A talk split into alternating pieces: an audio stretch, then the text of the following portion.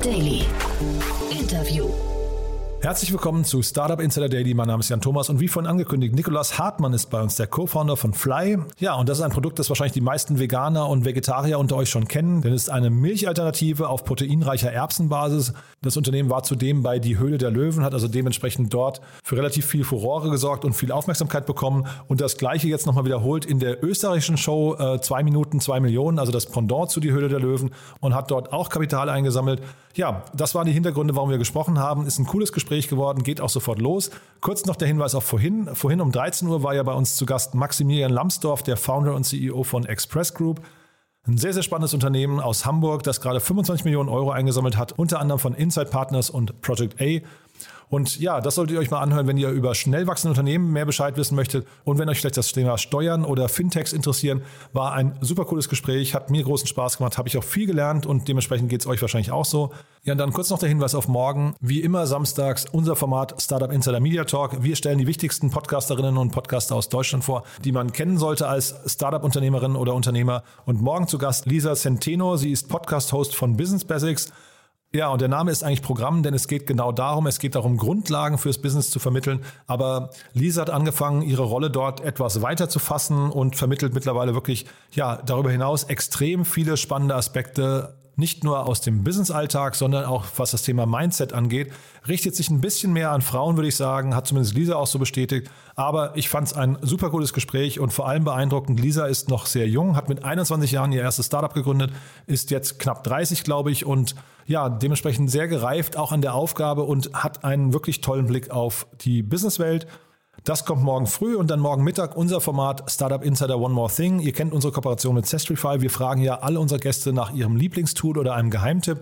Und morgen mal wieder einen Zusammenschnitt von zehn oder elf unserer Gäste, also quasi eine Art Best-of, wo ihr wirklich im Schnelldurchlauf zehn oder elf Tools kennenlernt. Ich finde das immer super spannend. Kann man mitschreiben, falls man nicht jede Folge gehört hat, denn es ist auf jeden Fall immer für jeden unserer Hörer was dabei. Also das ist ein klarer Hörtipp und genauso ein klarer Hörtipp ist am Sonntag unser Format Startup Insider Read Only. Ihr kennt unseren Bücherpodcast mit meiner lieben Kollegin Annalena Kümpel. Dieses Mal zu Gast ist Ronja von Wurm Seibel und sie hat ein Buch geschrieben, wie wir die Welt sehen, was negative Nachrichten mit unserem Denken machen und wie wir uns davon befreien. Ein sehr spannendes Buch, sehr, sehr relevant. Äh, Ronja ist äh, Journalistin und natürlich geht es eben darum, wie wir mit Nachrichten umgehen und wie wir vielleicht auch bestimmte Dinge gar nicht an uns ranlassen oder wie wir es schaffen, die Welt richtig zu interpretieren. Das also das Gespräch am Sonntag. Entschuldigt bitte die lange Ankündigung, jetzt bin ich auch durch. Jetzt kommen noch kurz die Verbraucherhinweise und dann, wie angekündigt, Nikolaus Hartmann, der Co-Founder von Fly. Startup Insider Daily. Interview. Ja, äh, ich freue mich sehr. Ein Fernsehstar bei uns zumindest seit kurzem. Nikolas Hartmann ist hier, Founder von Fly. Hallo Nikolas. Ja, vielen Dank, dass ich da sein darf. Ja. Und äh, Fernsehstar bin ich leider noch nicht.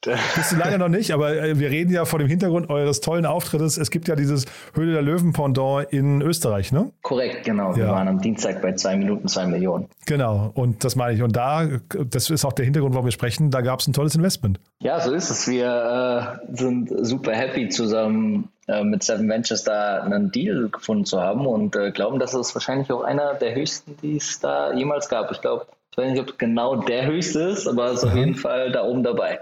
Ich kenne die Sendung offen gestanden nicht. Also ich, ich äh, verfolge die natürlich so aus der Presse immer wieder, aber ich habe sie noch nie gesehen. Hat man sich eigentlich genauso vorzustellen wie Höhle der Löwen oder gibt es da signifikante Unterschiede? Also ich weiß nicht, ob ich das genauso direkt sagen kann, aber ähm, um ehrlich zu sein, das ist schon äh, genau das Gleiche. Und genau das, das hat uns, glaube ich, auch sehr in die Karte gespielt, weil wir waren ja auch bei äh, Die Höhle der Löwen Aha. und äh, waren deswegen, ich glaube, so von dem Show-Aspekt äh, waren wir hier nochmal deutlich besser aufgestellt, als wir es damals äh, waren. Aha. Ja, und das ist natürlich auch immer eine Riesenmöglichkeit, ne, als Startup einmal irgendwie 15, 20 Minuten zu Prime TV Zeit auf einem, auf einen der Hauptsender zu kommen. Äh, mhm. Das natürlich, kannst du dir sonst nicht leisten. Und das ist jetzt vielleicht mal die Brücke zu eurem Produkt. Wer das nicht kennt, also dass ihr im Fernsehen, dass es Sinn macht, dass ihr im Fernsehen auftretet, liegt, liegt daran, dass ihr eigentlich ein B2C habt, einen klaren B2C-Auftrag, ne? Korrekt, genau. Ähm, wir wollen Milchprodukte neu erfinden ähm, und haben eben angefangen mit äh, einer Milchalternative, die entwickelt haben, die zum einen super Nährwerte hat, eben auf pflanzlichem Proteinbasis und zum anderen super schmeckt und wollen jetzt aber auch die ganze, sage ich mal, weitere Bandbreite an Milchprodukten äh, disruptieren. Mhm. Und das, die kauft man natürlich im Supermarkt und online auf unserer Website und mhm. da ist natürlich so eine Show dann, äh, ja, perfekt, um das bekannt zu machen. Und lass uns mal kurz noch dabei bleiben bei der Show. Äh, wie spürt man das auf der Webseite? Ähm, also sieht man dann so tatsächlich noch so wie früher bei Höhle der Löwen war immer so ein Peak, von dem man gesprochen hat, dass da die Webseiten zum Teil sogar zusammengekracht sind. Ist das heute auch noch so oder sind diese Sendungen eher so zur Normalität geworden? Äh, nee, man sieht einen, einen deutlichen Peak, Aha. aber wenn man Shopify hat, da kracht schon keine Website mehr. Ne? Also man okay. muss vielleicht gucken, dass man irgendwelche obstrusen extra Apps hat, dass man die ausstellt, aber mhm. äh, das Grundgerüst, das ist äh, ja, das ist gar kein Problem mehr. Ja, und jetzt lass mal zu, zu eurem Produkt kommen. Ähm, ich finde das ganz spannend, weil ich habe euch ähm, immer im Supermarkt so als Milchersatz einfach gesehen, ne? aber ihr positioniert mhm. euch inzwischen deutlich fast anders, würde ich schon sagen. Fast eher als so ein ganzheitliches Gesundheitsprodukt, ne? Ja, genau. Das ist aus unserer aus meiner Sicht ist es so ein bisschen der Weg. Am Anfang bist du äh, die Alternative und alle sehen dich sozusagen nur im Rahmen der Alternative und irgendwann wächst du zu etwas, was für sich alleine stehen kann. Mhm. Und ich meine, am Ende ist es irgendwie unsere Mission und unser auch Überzeugen eigentlich, was zu schaffen, was irgendwie mhm. gesund ist und gleichzeitig gut schmeckt. Und äh, ja, wir fokussieren uns auf, sage ich mal, vegane Alternativprodukte aktuell. Mhm. Aber grundsätzlich sind schon viele der Probleme, also jetzt zum Beispiel bei den Drinks, wir haben jetzt wie so eine Art, sag ich mal, Müllermilch-Konkurrent äh, mhm. geschaffen. Ähm, da geht es natürlich dann auch viel viel um die Proteine, aber auch viel einfach, dass man halt weniger Zucker will, weil äh, die Produkte halt sehr, sehr viel Zucker haben. Und das ist natürlich ein Thema, was eigentlich noch, noch viel breiter ist. Mhm. Ähm, ja, deswegen die Positionierung. Ja, und ich habe das äh, gesehen, also ihr habt ein bisschen ähnlich wie Fritz Cola hat mich das erinnert. Ne? Fritz Cola geht so hin mit viel, viel, viel Koffein. Bei euch ist es High, High, High Protein. Ja? So ein bisschen so eine gleiche mit der Holzhammer-Methode, so ein, ein, eine Positionierung irgendwie so durchgehämmert. Äh, Finde ich aber total, total smart. Äh, kommt sowas auch an? Also werdet ihr quasi, ich glaube, Protein ist ja so eine, ein Sportler-Thema eigentlich. Ne? Ist das so eure Klientel?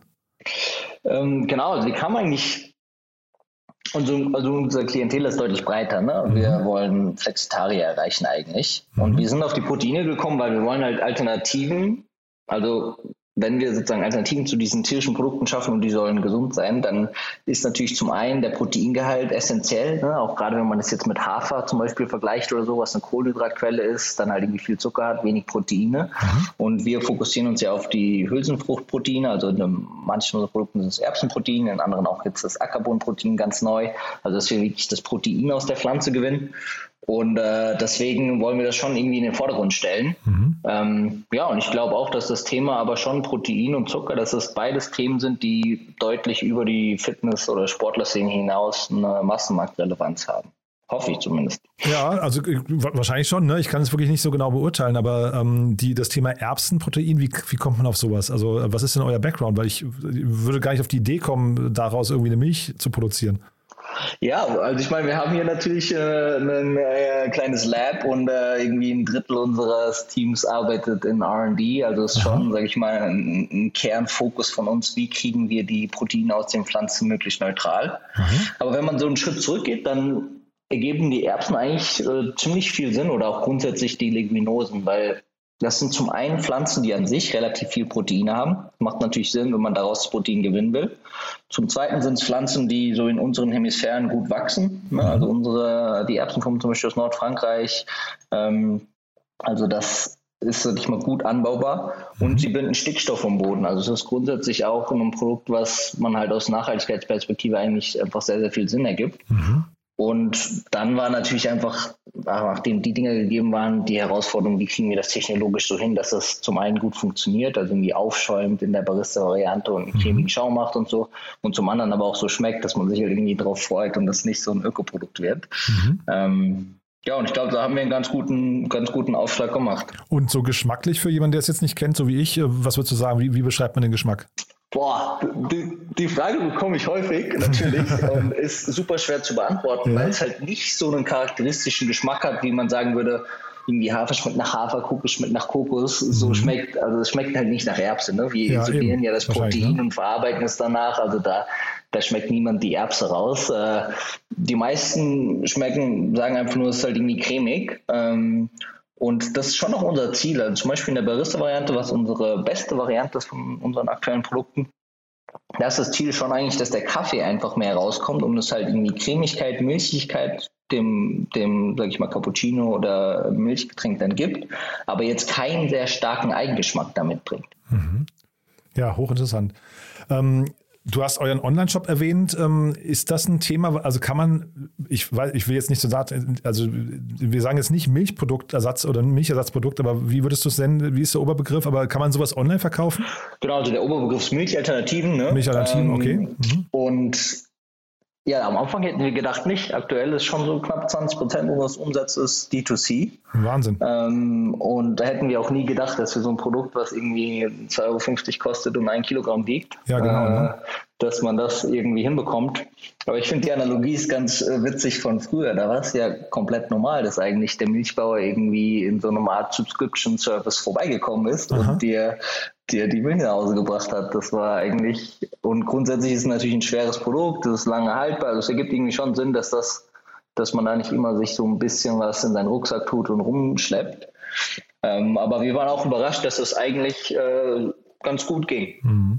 Ja, also ich finde das erstmal, euer Logo finde ich cool. Ich finde, ihr habt so das Potenzial irgendwie, äh, man sieht ja auch, ihr habt ja Merchandise auf der Webseite und sowas, ne? aber ähm, man hat so das Gefühl, ihr könntet da eigentlich eine, eine, richtig starke Brand, also auch noch mit weiteren Themen oder weitere Themen drumherum äh, entwickeln. Ne? Du hast ja vorhin auch Du hast ja schon so ein bisschen von, von äh, so, so durchklingen lassen, dass noch andere Themen kommen. Was, was könnte das noch sein?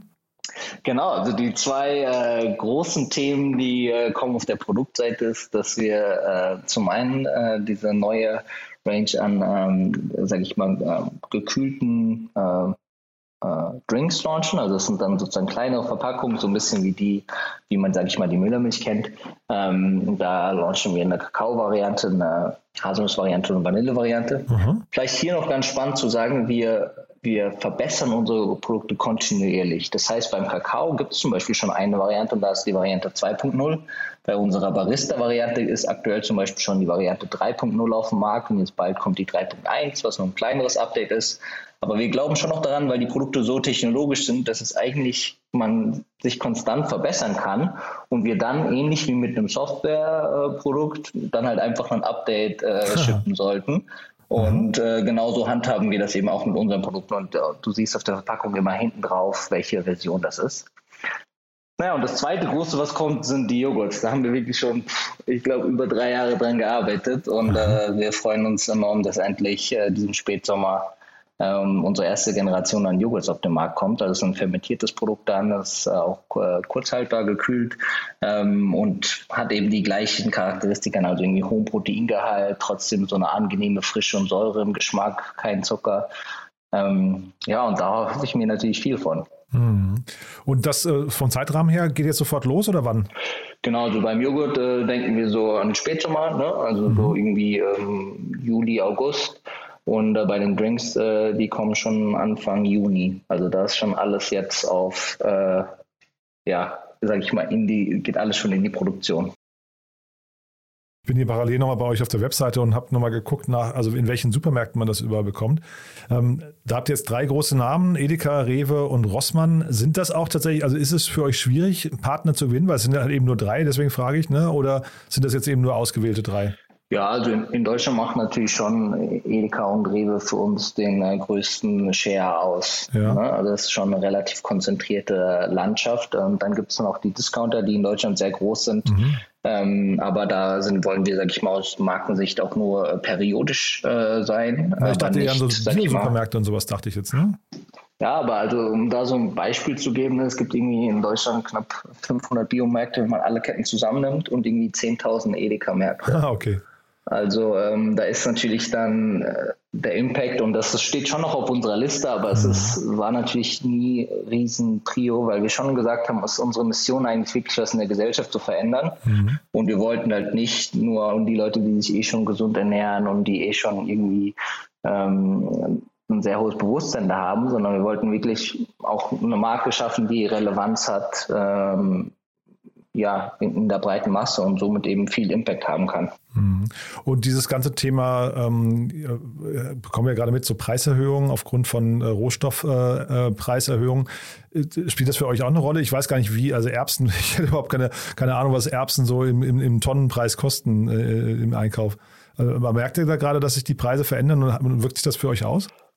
Ja, also da haben wir viele Effekte. Ne? Auf der einen Seite ähm, liegt es bei uns eher wirklich an äh, ja, wie gut äh, sozusagen der, der Anbau lief. Und da ähm, gab es schon natürlich ein bisschen Druck. Gleichzeitig erhöhen sich unsere Volumen ja auch drastisch, was eigentlich ja die Preise reduzieren sollte. Und, ähm, und so sind wir eigentlich an dem Punkt, dass wir die Preise einfach nicht, also wir schaffen es, die Preise nicht zu erhöhen und äh, ja, und wollen damit eigentlich auch bleiben, weil ähm, es, es geht natürlich immer, es sind immer so zwei Herzen auf der einen Seite, dass du willst irgendwie ein Premium-Produkt und hast viel Preisdruck, äh, gerade jetzt in der letzten Zeit. Und auf der anderen Seite wollen wir es irgendwie möglich machen, dass es halt äh, einen, ja, die Chance hat, im Massenmarkt wirklich einen Impact zu haben. Und da mhm. wird natürlich der Preis dann irgendwann sonst auch äh, dich zurückhalten. Hm. Jetzt lass uns mal kurz noch einmal, jetzt habt ihr Seven Ventures dazu genommen, ne? Ähm, also oder bekommen, konntet ihr gewinnen. Äh, das, das heißt, das klingt so ein bisschen, als käme da jetzt demnächst noch im TV-Bereich viel. Aber ihr habt ja vor allem, und das finde ich total interessant, ihr habt ja Global Founders Capital auch als Investor gewonnen in der letzten Runde. Ne? Also Rocket Internet äh, ist bei euch mit dabei.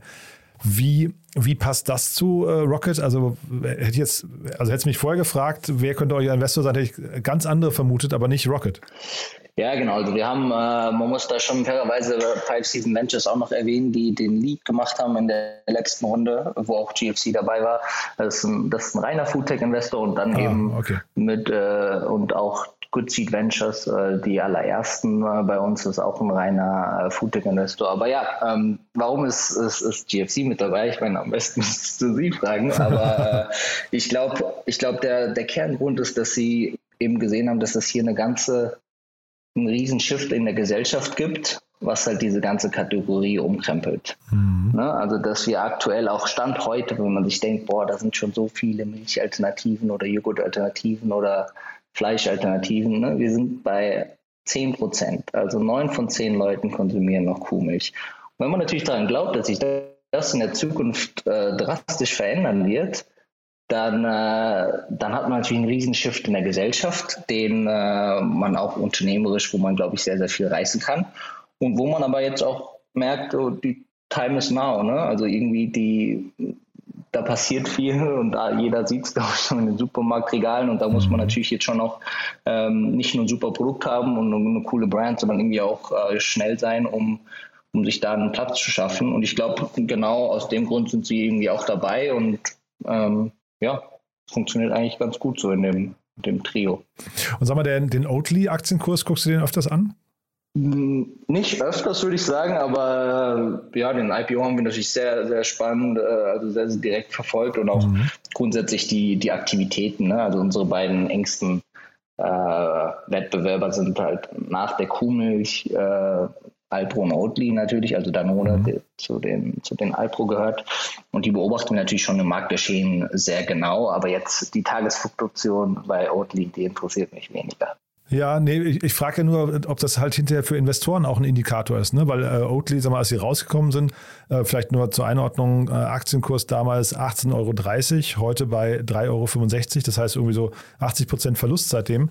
Ähm, das ist ja wahrscheinlich schon irgendwie, also ne, wer, es nach oben gegangen ist, wahrscheinlich für euch ein toller, wäre es ein toller Indikator gewesen. So könnte es ja euch ein bisschen vielleicht auch in Erklärungsnot bringen, vor allem, weil, wenn du sagst, sie sind einer eurer Wettbewerber. Das stimmt, ja. Also ähm, ich glaube, also auf der anderen Seite hatten wir natürlich schon noch den gegenteiligen Effekt, ne, dass man halt zeigen kann, man kann mit einem Produkt, also ich glaube irgendwie 80 Prozent des Umsatzes war, glaube ich, zur Zeit des IPOs beim Prospektus äh, die eine SKU von, also eine Milchalternative, kann man irgendwie einen IPO, ich glaube, da war dann zu Hochzeiten, war das irgendwie mit 13 Milliarden bewertet, die, die mhm. Firma, mhm. Ähm, mit irgendwie einer Umsatz von, glaube ich, 400 Millionen oder so. Also das war natürlich schon auch äh, ja, ein sehr, sehr gut durchexerzierter IPO von, sagen, äh, von ne? Blackstone mhm. und äh, sicherlich auch damals schon äh, relativ hoch äh, getradet und mhm. halt sehr viel auch auf dem zukünftigen Wachstum. Aber ich glaube, aus unserer Sicht sehen wir es eigentlich sehr positiv, weil mhm. wir sehen halt, dass sich dann ein signifikantes Unicorn ähm, gebildet hat mit eigentlich einem Produkt, was sehr, sehr erfolgreich äh, natürlich war aber schon auch gezeigt hat, dass funktioniert, mit einer Milchalternative mhm. äh, so einen riesen Wert zu schaffen. Und Alpro wusste ich gar nicht, dass sie zu Danone gehören. Das war mir offen gestanden nicht bewusst. Haben sie gut, gut versteckt, finde ich. Ne? Aber die machen auch über ja. 500 Millionen Euro Umsatz, ne? Ja, also das war damals eine Akquisition. Das, äh, Danone hat White Wave äh, gekauft. Das war so ein, ähm, ja, so ein Player, der verschiedene Marken unter Alpro, Provamel, äh, Silk, äh, verschiedene Marken im, ähm, im Alternativbereich zusammengekauft hat. Und das war schon selbst damals, äh, ich glaube, eine 13 Milliarden äh, Akquisition. Also okay, ist, äh, ähm, ja, ist definitiv auch anderen bewusst, dass das irgendwie ein ziemlich großer Markt mhm. Äh, ist, der da hinten dran hängt. Das heißt, da sitzt wahrscheinlich Oliver Samwer eher da und verfolgt sowas und sagt, okay, da brauchen wir was, was in dem Markt mitstinken kann, weil es ein Milliardenmarkt ist. Ne? Naja, also, also ich finde es wirklich spannend bei euch. Ähm, was sind denn jetzt so die nächsten Schritte? Ich habe äh, verstanden, ihr geht nach Österreich, ne? So ist es. Äh, deswegen auch äh, die zwei Minuten, zwei Millionen. Mhm. Ähm, ja, also Österreich ist natürlich so ein bisschen eine natürliche äh, Erweiterung und äh, gerade auch einer meiner Mitgründer kommt ursprünglich aus Österreich mhm. und äh, das äh, ergibt aus vielen aus vieler Hinsicht irgendwie Sinn. Klar.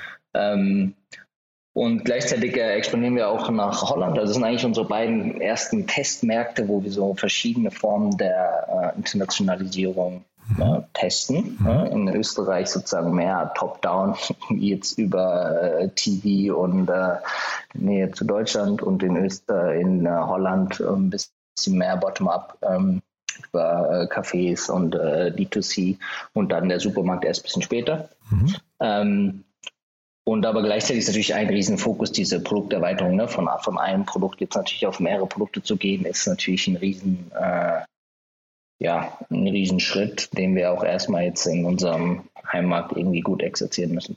Wie lädt man eigentlich so eine Marke auf? Also, also ihr müsst ja, ihr müsst ja im B2C-Markt müsst ihr ja quasi über die Marke kommen hinterher. Ne? Das heißt, äh, ist das Thema Influencer-Marketing für euch wichtig oder wie, wie geht ihr davor? Weil ich habe jetzt, vielleicht noch kurz damit die Frage, ich habe ja vorhin einfach so gesagt, ihr seid im B2C-Markt unterwegs, aber eigentlich ist ja wahrscheinlich auch dieser ganze Weg über die Gastronomie und so für euch, du hast dann euer Barista-Produkt angesprochen, ist ja wahrscheinlich auch total relevant. Ne? Oder also sind es Influencer oder äh, andere Kanäle, Out of Home, TV und so weiter? Oder sind es eher, man versucht das im Café zu platzieren, damit Leute das da irgendwie über den Geschmack kennenlernen? Ja, das ist, glaube ich, also die goldene Frage. Ich sage mal, als erstes muss natürlich das Produkt äh, stimmen. Ne? Also gerade bei so einem, sage ich mal, Produkt mit einer relativ geringen Einstiegshürde, ne? weil mhm. sehr geringer Preis, ähm, muss und du kaufst jetzt auch nicht irgendwie vier Milchalternativen. Also das Produkt muss in, in erster Linie stimmen. Mhm. Ähm, und dann ist aber die zweite Kernfrage, wie, also wie kreierst du genug Trial hin? Also dass viele Leute es probieren. Und äh, da sind in der Tat Cafés interessant. Ähm, für uns hat, war das bisher nie ein Fokus, weil ähm, ja, als kleines Startup war es halt so, okay, gehen wir zum Supermarkt oder gehen wir zum Café. Äh, dann hat es sich halt mehr äh, gelohnt, zu den Supermarketten zu gehen. Ähm, ich meine, wir haben halt schon 20 Prozent äh, D2C-Anteil, den ich ja vorhin erwähnt hatte. Und das ist natürlich schon noch ein guter Weg dort ähm, über, sag ich mal, die klassischen ähm, Facebook-Marketing äh, zu großen Teilen äh, äh, und ein bisschen auch Influencer, aber ehrlicherweise nicht so viel, aber über die, sage ich mal, klassischen D2C-Kanäle äh, Trials zu generieren. Mhm. Ähm, und gleichzeitig tun wir aber auch so das klassische äh, Brand Marketing, also irgendwie Out of Home äh, haben wir relativ viel gemacht Anfang des Jahres, weil wir halt natürlich wirklich nachhaltig auch eine, eine Brand aufbauen wollen, die bleibt. Mhm. Ja, finde ich super spannend, muss ich sagen. Also ähm, ja, ich würde fast sagen, wir behalten das mal im Blick. Jetzt überlege ich gerade, also was sind denn noch wichtige Dinge, die wir besprechen müssen? Weil, wie gesagt, ich finde den Markt an sich extrem interessant. Ich finde es total interessant, dass ihr da so vorgeht. Ich habe nur gerade die ganze Zeit versucht zu überlegen, warum ich im Supermarkt selbst noch nie zugegriffen habe. Also ich, ich sehe euch ja da dauernd, aber ich glaube, mich oh. hat dieses ja, ich glaube, mich hat dieses Thema Erbsen tatsächlich abgeschreckt. Also jetzt äh, will ich jetzt auch gar nicht zu, zu sehr ins Detail gehen. Ne? Äh, aber ich äh, zum Beispiel, was ich total lustig finde, ihr, ihr gebt einem jedes Mal einen Ohrwurm, weil ihr einen coolen Slogan habt bei euch äh, auf, der, auf der Verpackung. Ne?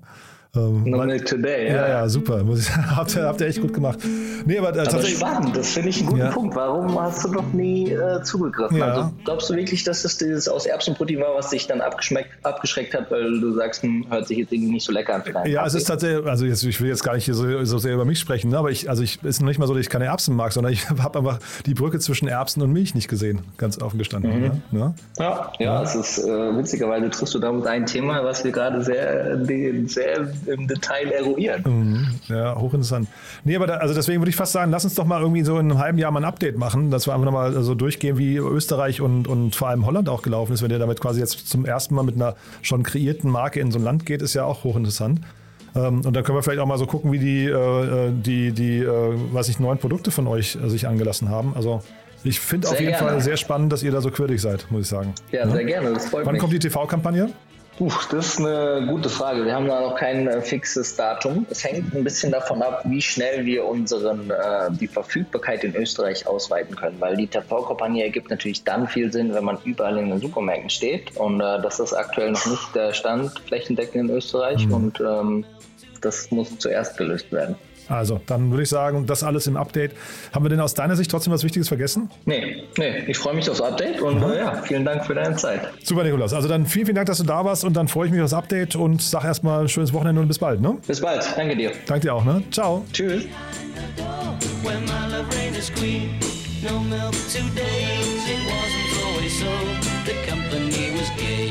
Turn night into day.